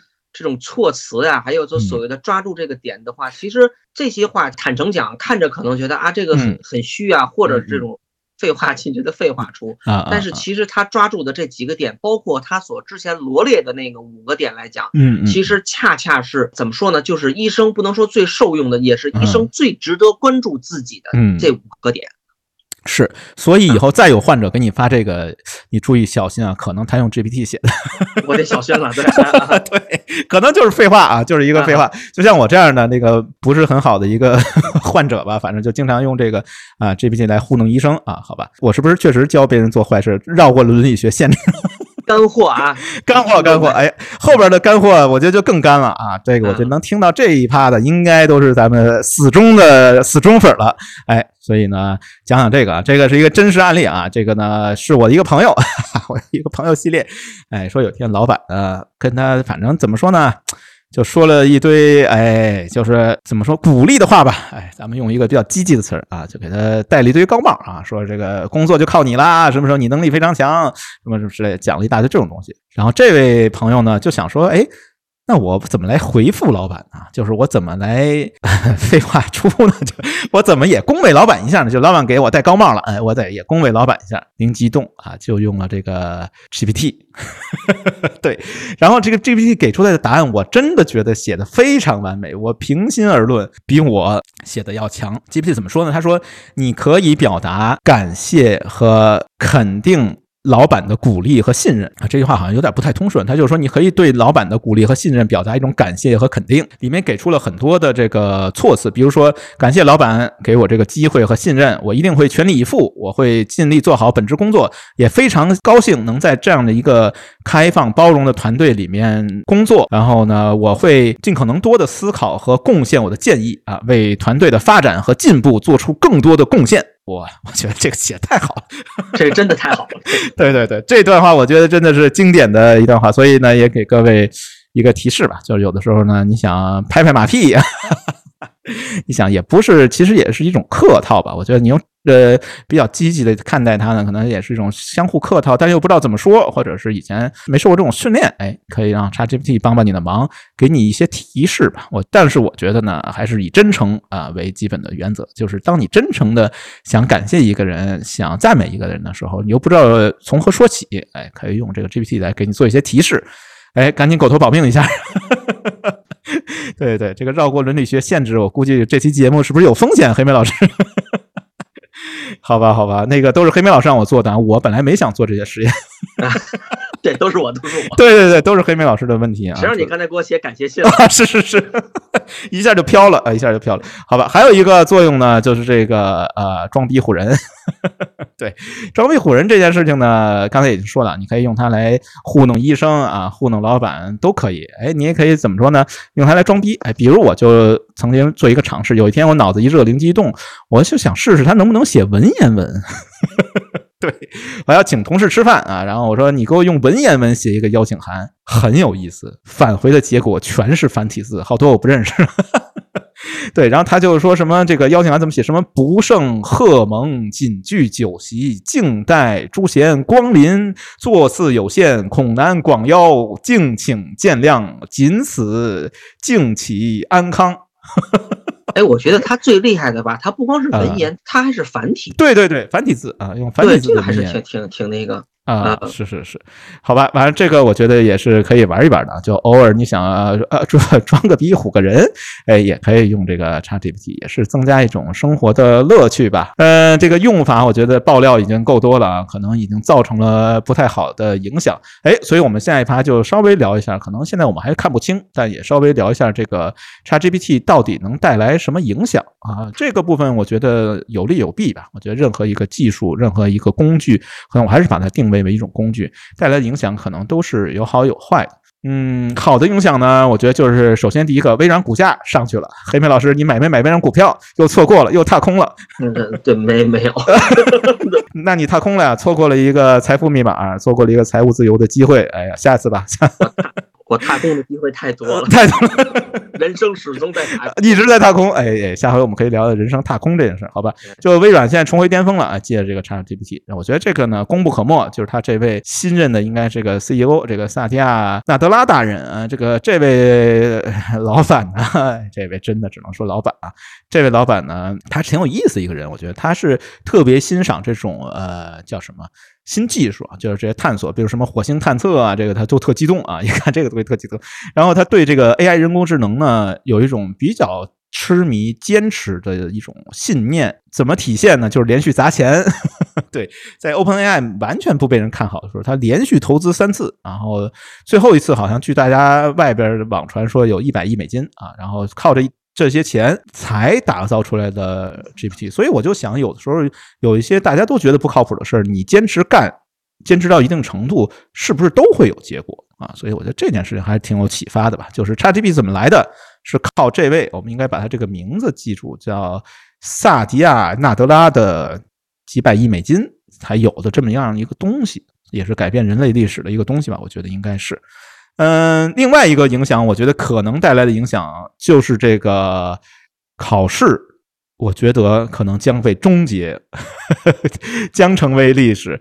这个我不知道黑莓老师你怎么看这个问题？就是考试这件事情，可能以后变得不可信了。嗯，如果这种客观性的考试，我觉得就不太，就像刚才咱们回答的那样。但是这种主观题的话，我觉得还是能考一考的。嗯嗯啊，特别是我看，就是咱们刚才说的医学这块，我还有一点点反那个反还有自信就是对，像像这种考试的话，它如果这个题干它并它并不是一个概念性的一个题，或者一个名词解释性的题，嗯。它变成一个病例分析题。哎，是是，说实话，因为我没有拿到这个模型，我不知道它能分析的怎么样。比如他给你一个实际的一个病例啊，对对某男什么多大多少岁数，主因什么什么住院，嗯，做一个分析，我不知道他能到什么程度嗯。但是我觉得客观性的题，通过他的这种不断的这种学习，嗯嗯，我觉得他的这种正确率，他以后远远不止百分之五十四。它嗯它只只是一个现在一个不合格的医学生，但我觉得早晚如果只是一个客观性考试的话，嗯嗯。他应该能回到一个巅峰，甚至百分之九十可能都不止。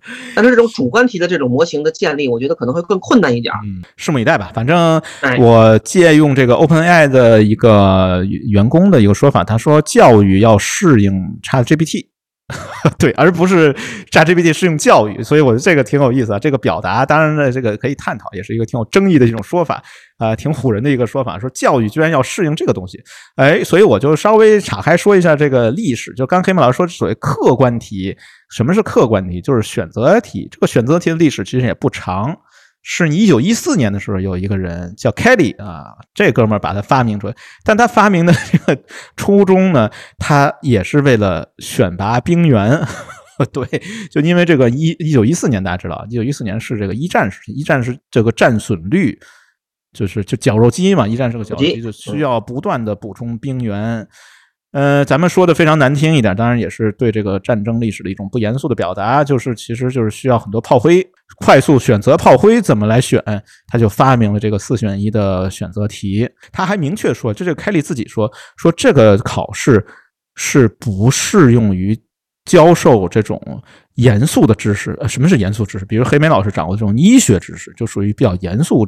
正经的知识是不能用四选一的考题来去考试测量的啊，这个他明确表，就是发明人本人明确表。但是啊，这个人其实生存的年代还挺长的，一八八零年出生，然后一九五九年去世的。直到他去世的时候，这个四选一这种题型考试不仅仅被用到了医学，基本上用到了所有的人类知识领域，好像没有他没覆盖的，应该是全都用进去了，包括什么选举啊，什么所有的。因为它简单方便标准化嘛，因为这个人他呃出发点是什么？就是他在一个师范学院里边，他写了一篇论文啊，一个博士论文，就是四选一这个东西。如果你把它发明出来，从无到有，现在大家觉得很平常了，其实这个东西历史真的并不长。如果你把这个东西能发明出来，你也可以拿个博士学位啊。他这个博士论文也挺有意思，博士论文叫《教师的分数可变性与标准化》，他就主要探讨两个问题，一个是说他担心这个教师改卷的时候主观性的太大。另外一个，他就觉得这个批改作业占用老师的时间太多，所以他就发明了这个四选一来解决这个可变性啊，还有这个标准化的这样的一个问题。我觉得我们稍微回顾一下教育的历史，就是说这个顺着这个 OpenAI 这个人的这个话题，教育的历史其实最早时候我们回顾一下，无论是中外吧，比如说西方，那就是哎亚里士多德的学员呀，或者是孔子的教育里面没有多选题。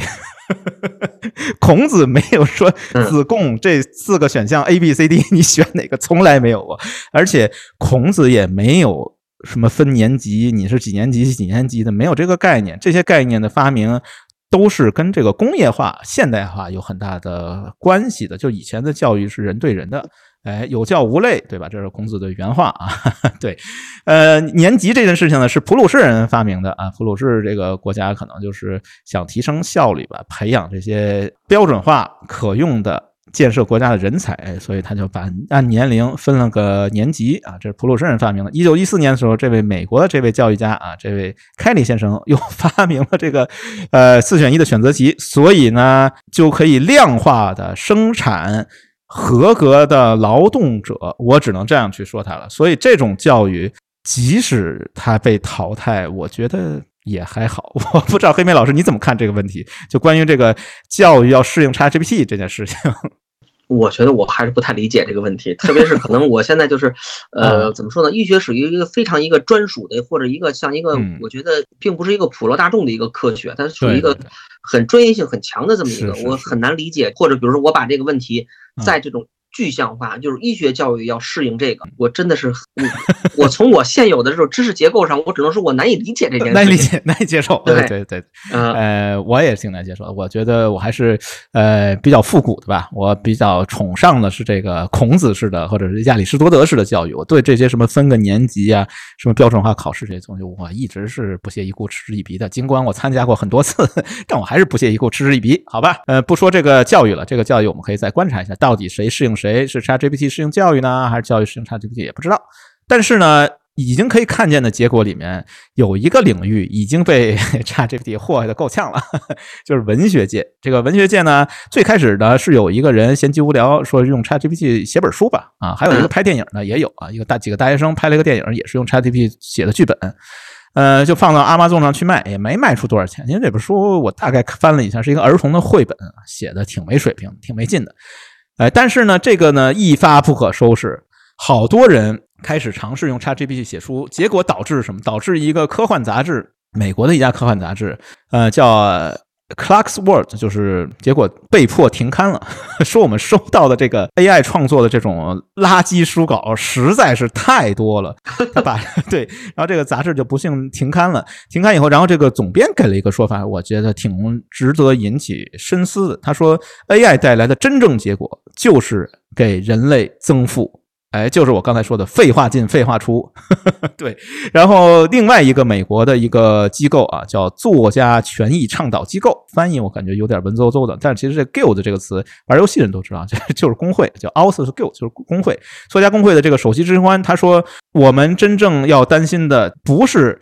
作家会失业，而是当写作成为一种手艺或者一个商品的时候，人类最终得到的仅仅是大量的低质量的书籍，其实就是废话。哎，所以我觉得这个其实也挺值得人深思的，还要再去观察对这种 creative work 啊，对这种创作创造性的领域能带来什么样的结果。啊，这个可能还有待观察，但很多作家已经开始反弹了啊！大量作家开始 抨击这个 AI。嗯，我觉得呢，我自己对这个问题看法可能是倾向于图灵测试这种看法。就当你无法分辨啊，一个作品到底是来自人类还是来自一个机器的时候，当你能被呃机器产生的一段话所感动的时候，感同身受的时候，那可能我们也不需要去纠结这个作品到底是人创造的还是就跟我们经常说的一句话说这个鸡蛋好不好吃。你不用，你只要关注鸡蛋就行，你没有必要去找是哪只母鸡下的这个蛋。哎，我是持这样的一种相对比较开放的一个呃态度。我不知道黑妹老师，你对这个东西你怎么看？你你有你有什么态度？你是比较支持的，你还是比较否定的？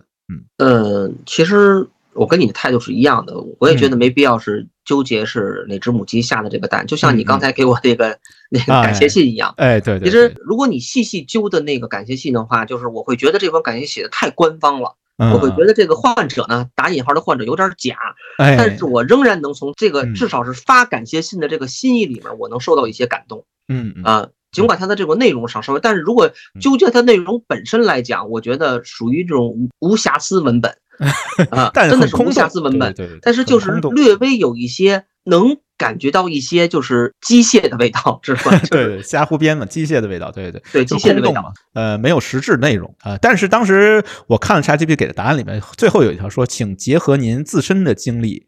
哎，就是把自己的真正经历，比如这个手术是什么时候进行的呀？哎，到底在哪里做的呀？把这些细节一加进去，真的很难被识别。是这样，所以我对他的一个态度就是说，他可能是人类的一个工具。在我写作的时候，我想不出来，我到底应该从哪些方面来感谢黑莓老师？他给我一个提示，给我一个创作的方向。我觉得这个其实还是很有用的，好吧？然后另外一个，在这个创作领域里面，一个争议就是版权问题。就是 ChatGPT 写的，就刚才我们念那些东西，到底归 ChatGPT 还是归我？因为我说它应该归我，为什么呢？因为我写了那么多 prompting 啊，对不对？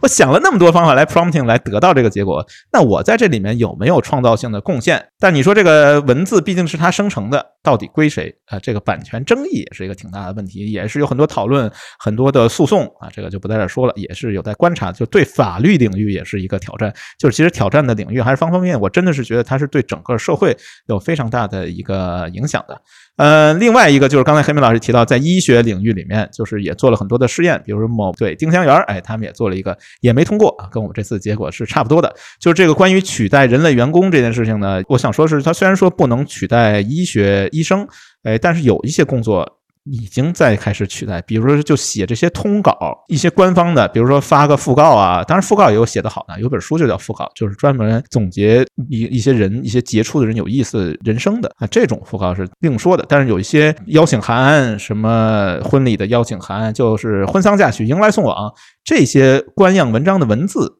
特别适合 ChatGPT。ChatGPT 废话文学，对，玩的非常溜。美国这个网站叫 Resume Builder 啊，他们说已经开始用这个 ChatGPT 来写一些招聘广告啊，写一些啊这样的一些内容。嗯，还有一些需要考虑的因素呢，可能就是这个瞎胡编。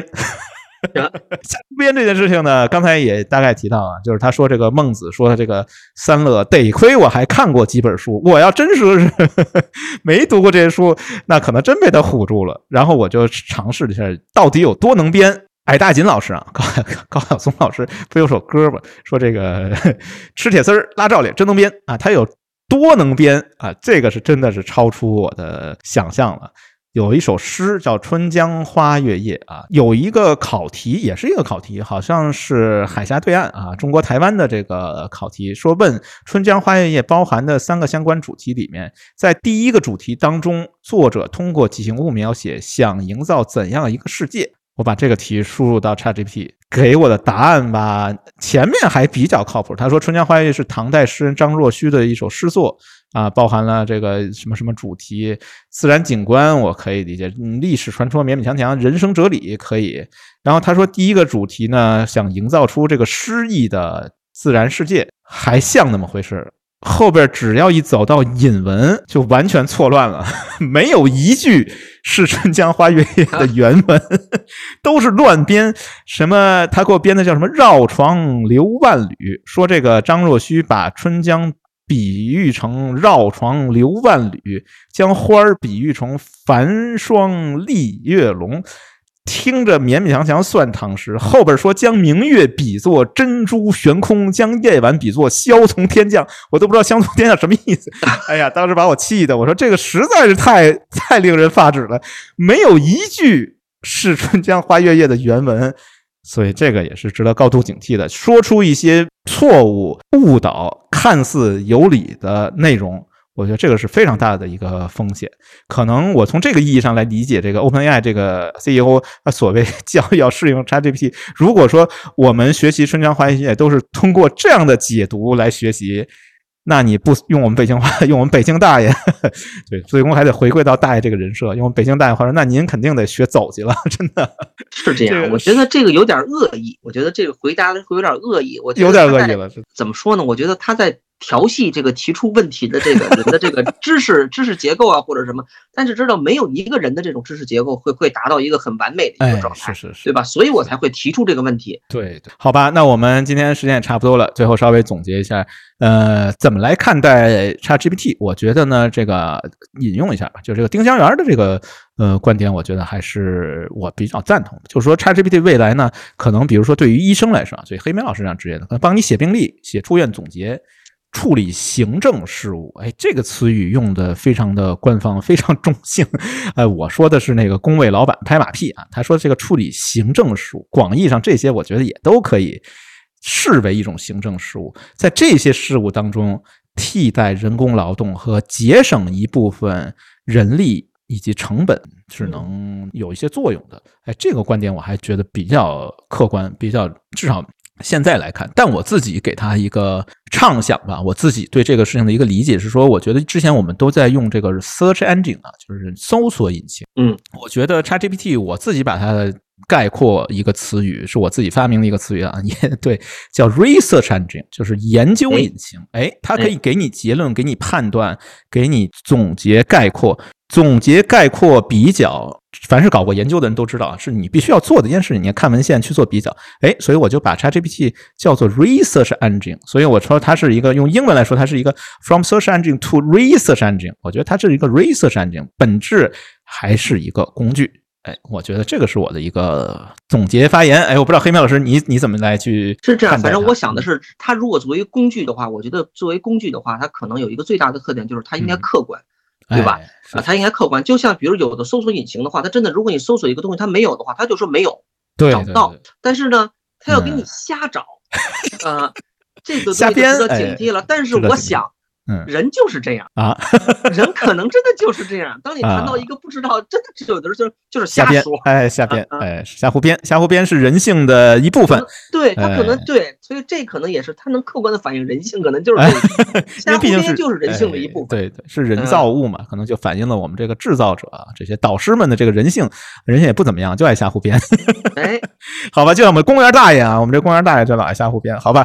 哎，要不我们今天的节目也差不多了，时间就到这，我们最后放一首什么？歌呢？哎，就放一首 AI 创作的歌曲啊。呃，中文名字我觉得起的真的特别好，这是谁起的？这名字不知道。呃，英文叫 Eva 啊，这个名字好像一般。这中文名字叫艾娃，对，艾娃就是女娲的蛙。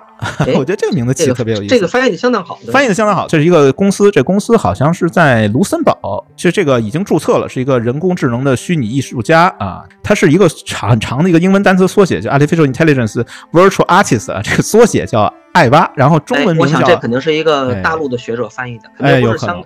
肯定不是香港的学者，对，姓艾啊，就是草字头的草头艾，然后女娲的娲，哎，这名字起像电影翻译一样。他发表这个专辑呢，叫《创世纪》啊，Genesis，啊，很有宗教意味的一个专辑的名称。呃，这首歌的名字叫《The Creation of Planet Earth》，就是地球的被创造吧，就是地球是不是被创造的这个其实还是个问题啊。但不管怎么说吧，哎，我们就稍微听听这个 AI 创作的这个歌曲，然后我们就在这个歌曲当中来结束我们今天的节目，也畅想一下未来。非常感谢大家收听啊，拜拜。